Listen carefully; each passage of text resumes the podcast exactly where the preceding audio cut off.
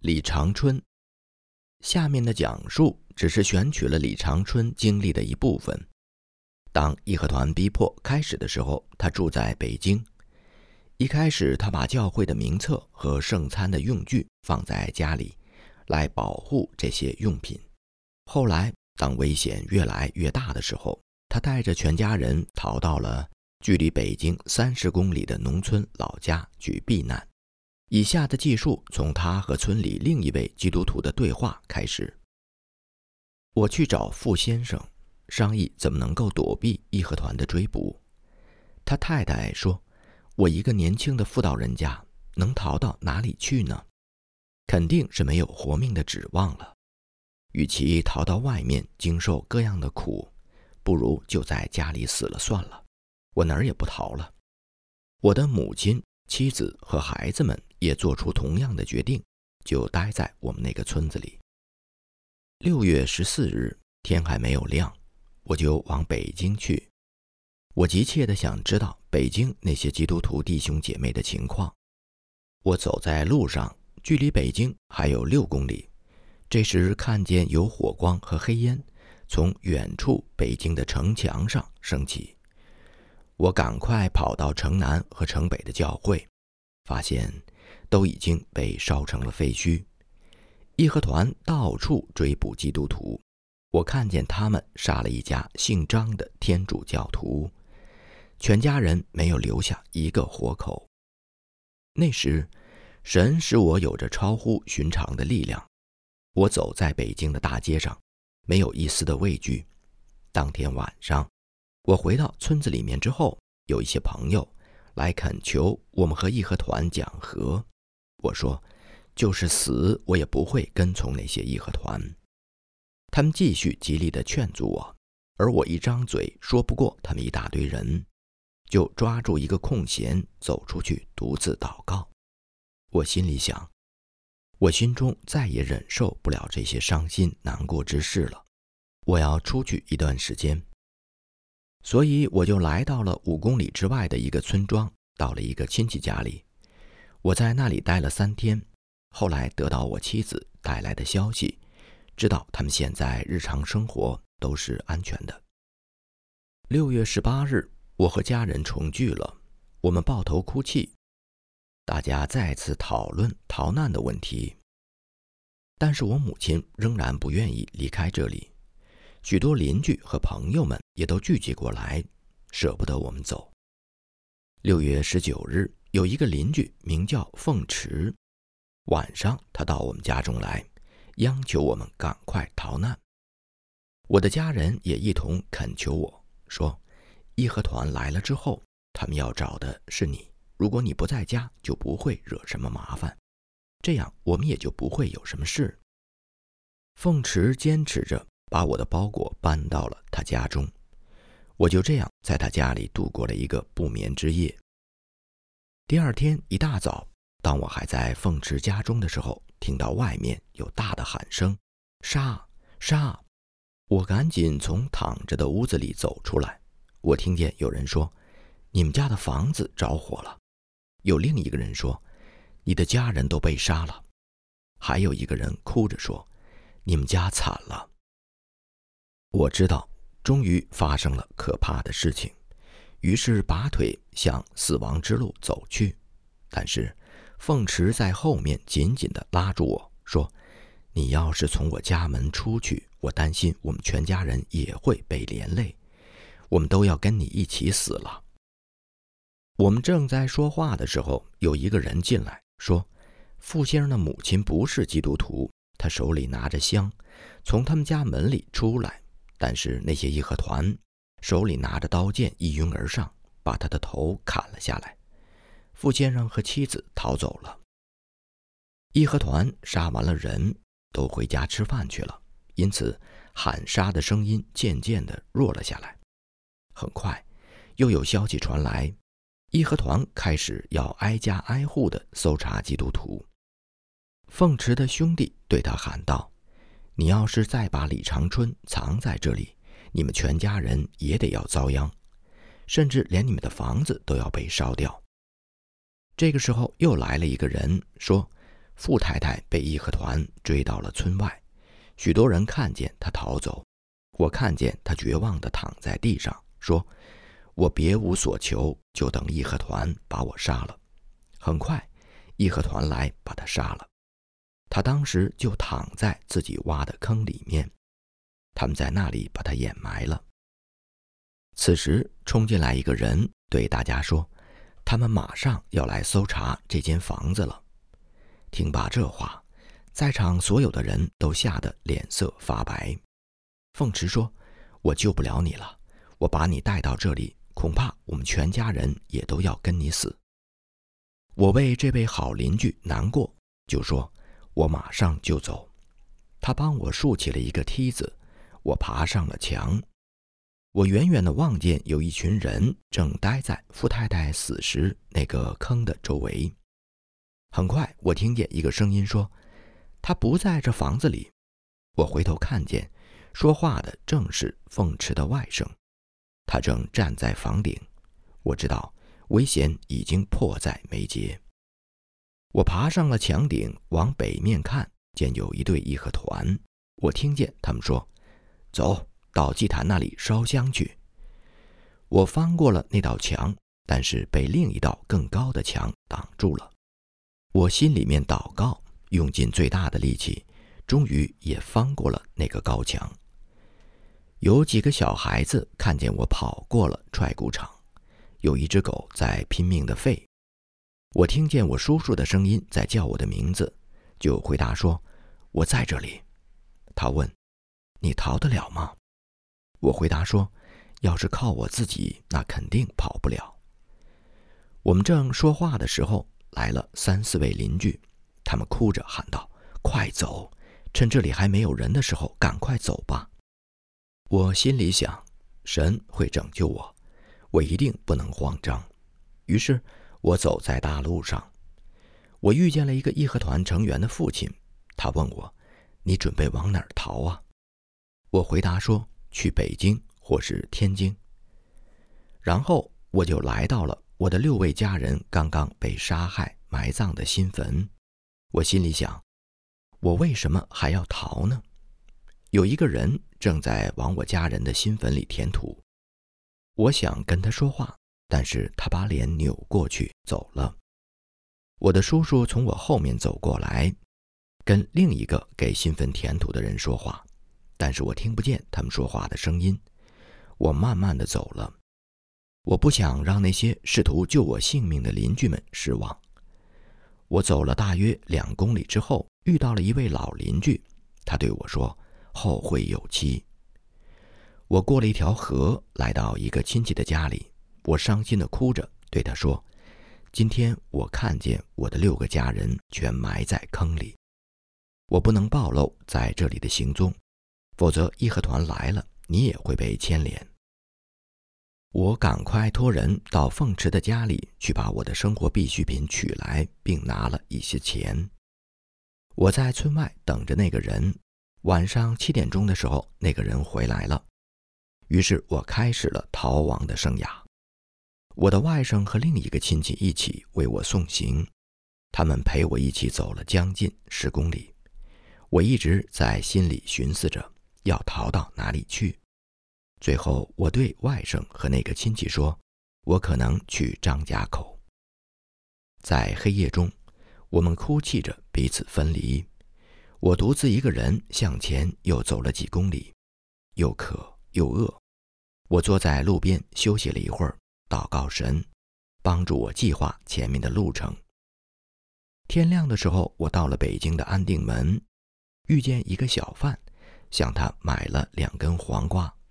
我感谢神供应我食物，在城里能听见时断时续的枪声和炮声。第二天，我向张家口方向开始启程，沿途能看见大量的义和团残忍的杀戮基督徒，焚烧房屋。起先我感到很害怕，但是过了一会儿，我把信靠的心放在主的身上，我想。他们凭什么能认出我是基督徒呢？他们说我们基督徒的脑门上有十字架，他们能够看出那个十字架。纯属胡扯。一路上，我遇到了数不清的义和团，我心里非常的悲伤，以至于有时候很难抑制不流出眼泪。我雇了一头毛驴，天黑前到达南口的一个旅店里，有很多义和团扛着拆毁的电报线杆子经过那里，他们对旅店的主人叫喊道：“不许收留基督徒在这里住店。”旅店的主人问我说：“您从哪里来？到哪里去啊？”我说：“我去宣化。”主人问：“为什么？”我说：“去看那里的一个亲戚。”这时候赶毛驴车的人过来问我：“明天要不要继续雇他的毛驴？”这样，我和店老板的对话就打断了。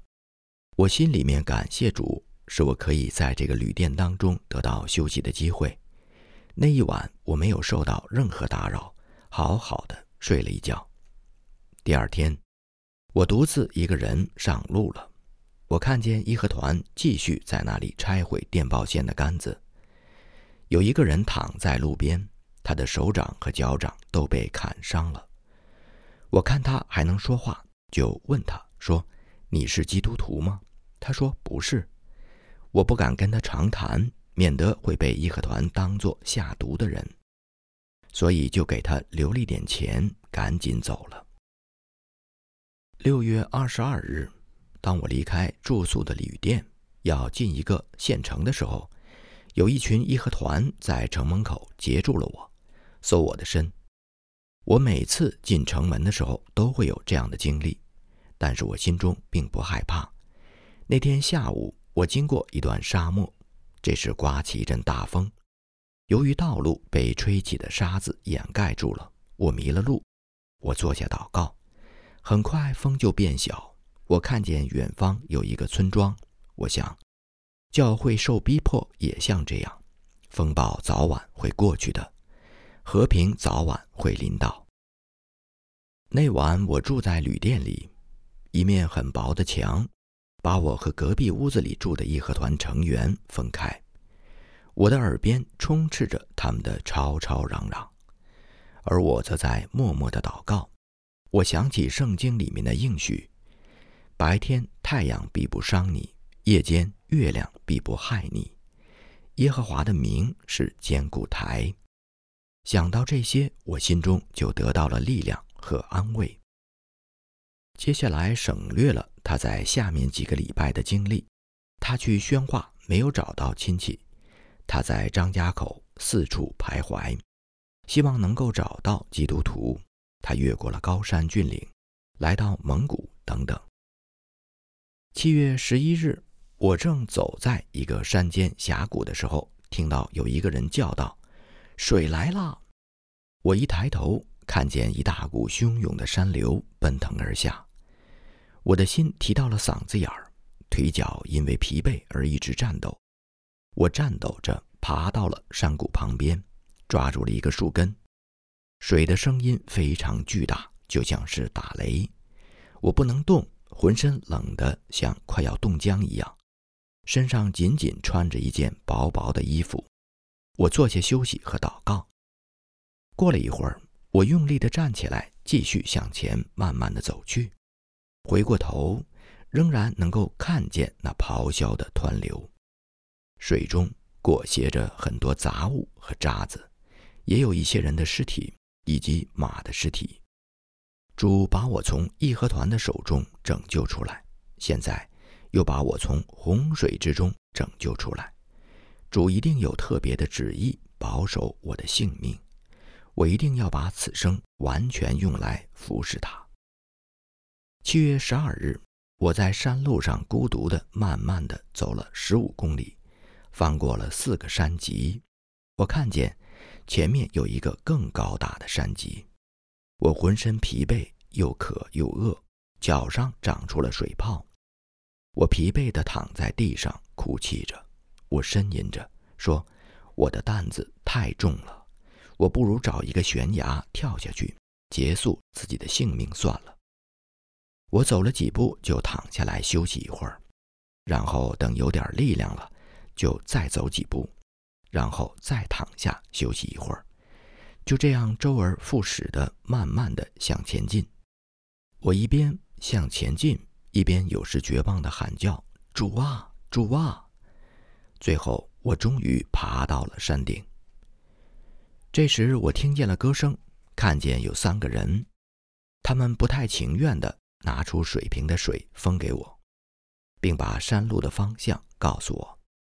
很快，我就来到一个村庄，在那里，我大口大口地喝着井里的水，疲惫的身体开始重新有了一些力量。那天晚上，我就和其他的一些旅客。住进了一个旅店。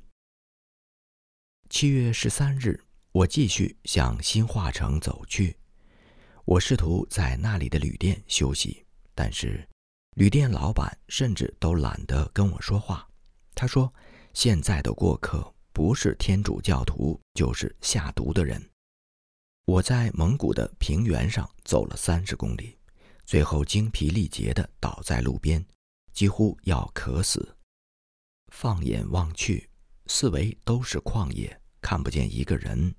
但是过了一会儿，出现了一群牛羊。我跟着这些牛羊来到一个水池边，在那里，我痛快地喝了很多水。在那附近，我看见有很多帐篷，帐篷里面的人对我都很友好。那一晚，我找不到任何旅店，于是就睡在一个庙的门口。七月十四日，天亮之前我就起来，去寻找食物和水。我找到了一口井，在那里坐了很长时间，因为没有器具能够把水盛上来。后来过来一个人，他给我打了一些水喝。我喝水的时候，故意离井比较远一些，免得他怀疑我要在井里面下毒。那晚，我睡在山脚下的一个山洞里。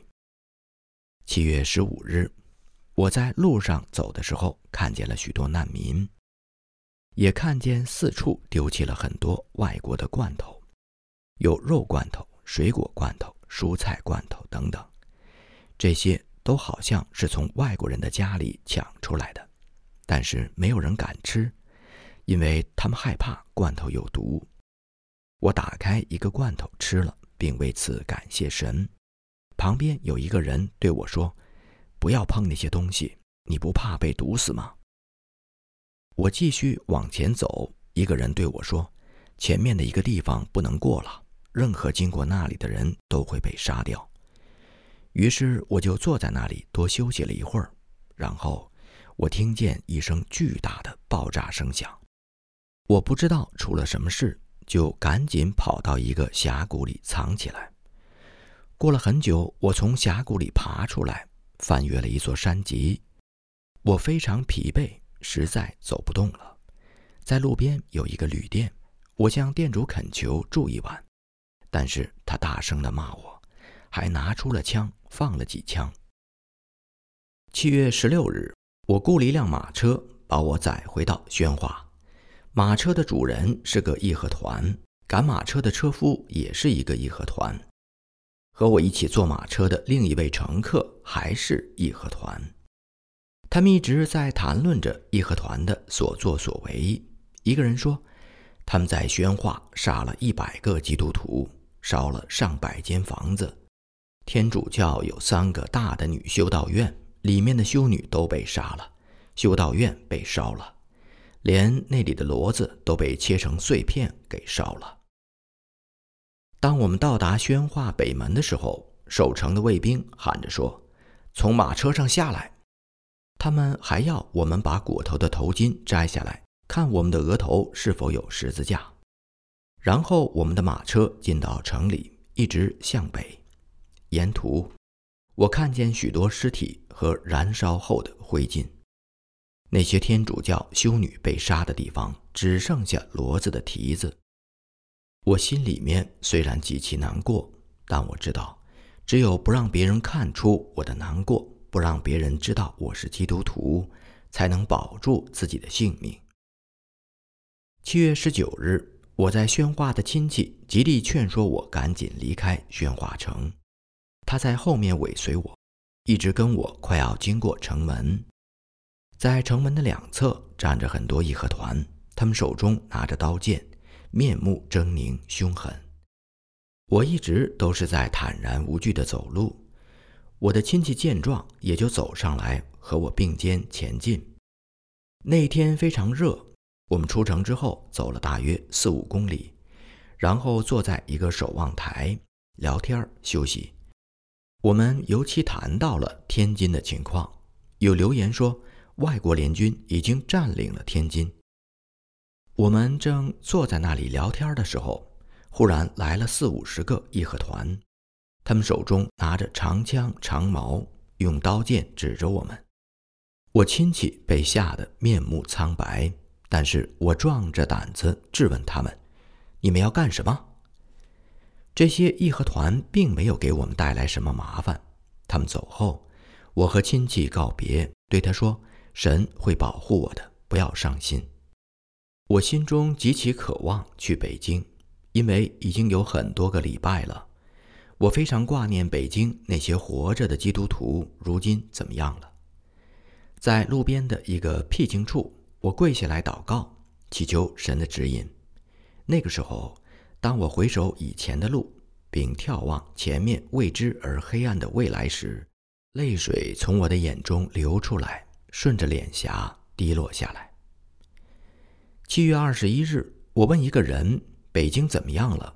那个人回答说：“他们现在还在进行战斗。”我为此感谢神，因为这说明还有力量在抵抗着义和团。我上路了。晚上在旅店里，一个住客说：“天津过来的一个人说，天津已经被外国军队占领了。”七月二十二日。当晚我到达北京城安定门的时候，身上只剩下十三贯铜钱。我在那里有些犹豫，不知道是否应该进城，因为在北京城里有很多人都认识我。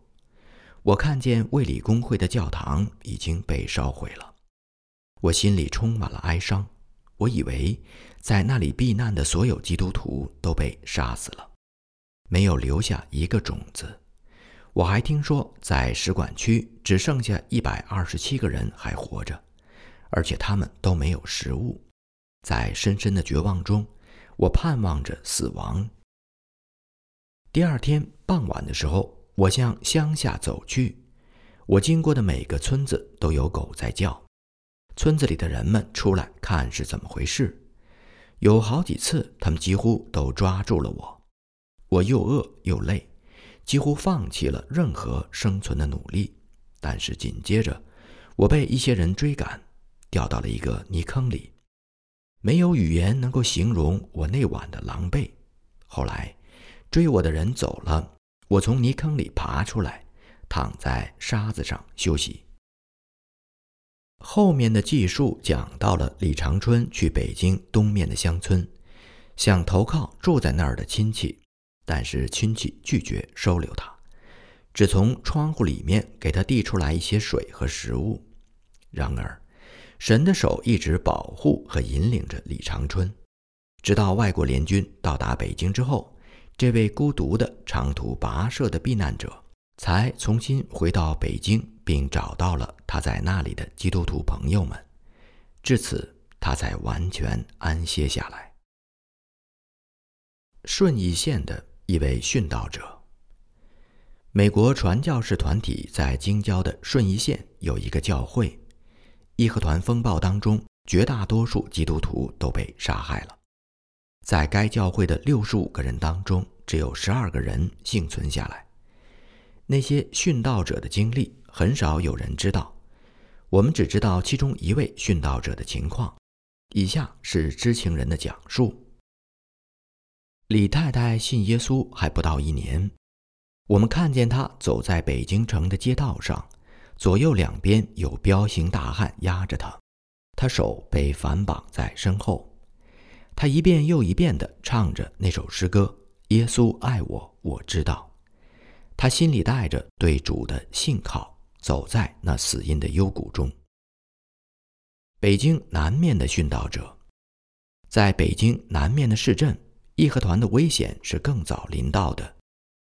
董先生是内里教会的一位基督徒。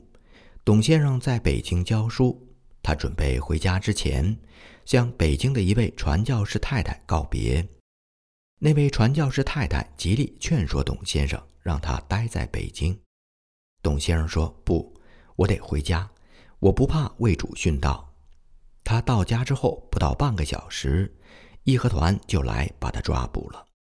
他恳切地对那些义和团讲述自己的信仰，但是那些义和团在暴怒之下，还是把他砍成了肉块，并把肉块送到附近各处的义和团的祭坛上。红牧师，很多年以前，红牧师一直在北京南面的一个教会里，诚实地服侍着主。然而，义和团风暴即将到来的时候。危险渐渐地落到了红牧师的身上。六月十三日那一夜，当北京城大屠杀开始的时候，红牧师身在北京，他无法找到自己挚爱的家人，心痛欲绝。第二天早上，有一个人在北京城城门处看见他。后来，也许他被杀了，又或者下面这个故事是真的。在大屠杀发生的一年之后，据说有人在中亚看到了一个人，姓洪，是基督徒。别人问他为什么不回中国，他说：“我所有的朋友都被杀了，所有的基督徒和传教士都为主殉道了，我为什么还要回去呢？”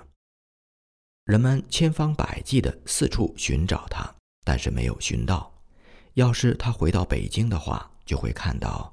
他的妻子和孩子们正在焦虑地盼望他回来，他们已经等待他整整两年了。他们多么想念他，盼望他回到他们的身边。热爱圣经。有一位北京教会的成员，在义和团风暴来临的时候正在东北，然而他的妻子和两个儿子，一个十六岁，一个十一岁，正在北京。大儿子是北京卫理公会学校的一名学生。当他们母子三人从家中逃离的时候，那大儿子把一本新约圣经藏在自己的衣服里。妈妈极力劝说儿子，让他把那本圣经扔掉，否则，如果被义和团发现，他们就都得死。但是，那个男孩子说：“不，妈妈，我不能那么做。即使我死了，我要把这本圣经带在身边。”我们的盼望是在神的身上。如果我们把他的书扔了，我们又怎么能指望他会拯救我们呢？这位母亲觉得，如果自己和儿子们分开，那么孩子们存活的机会会更大一些。于是，他就想跳河寻死。但大儿子对他说：“妈妈，神还没有要收取你的性命。你如果这么做，就是违背了他的旨意。”这个男孩子的信心和勇气，终于使他全家人得到了保存。三位卫理公会的殉道者，Herbert 先生记述了兰州教会的两位殉道者。有一位教会的牧师是刘先生，被义和团抓捕，绑在庙里的一根柱子上。他虽然被绑，但是仍然持续不断地向义和团成员讲述他的信仰。和基督的救恩，这大大激怒了其中一个暴虐的人。他对刘牧师说：“你还要讲道是不是？”说着就一刀砍下去，从刘牧师的左耳一直砍到右耳。有一个学校的学生名叫王志深，他被义和团抓捕，义和团命令他向牌位上的偶像敬拜，就可以饶他不死。否则就会杀死他。村里的老人们甚至祈求他这样做。他们说，如果他这样做，他们就会请求义和团把他当场释放。但是王志深说：“我不能那样做。如果我这样做了，去敬拜那些虚无的偶像、假神，那么我还有什么脸去面对我学校的老师和同学们呢？” Lori 博士记述了北京地区的一位基督徒长安弟兄，是我们教会的一位童工。他被义和团抓捕，义和团命令他放弃自己的信仰，并敬拜偶像。他回答说：“我不干。你们想做什么，请随便。但是我不能背弃我的主。”因而，他为自己的信仰殉道了。失意的人将会重新经历，历史记载了每一页，在神的话语和这个世界之间，将要有死亡的挣扎和搏斗。十字架上有永远的真理，世界君王的宝座上有永远的荒谬。然而，那十字架将要改变未来。在那默默无闻的人们的身后。神站在他们的身影里，神从天上看顾着每一个属他的人。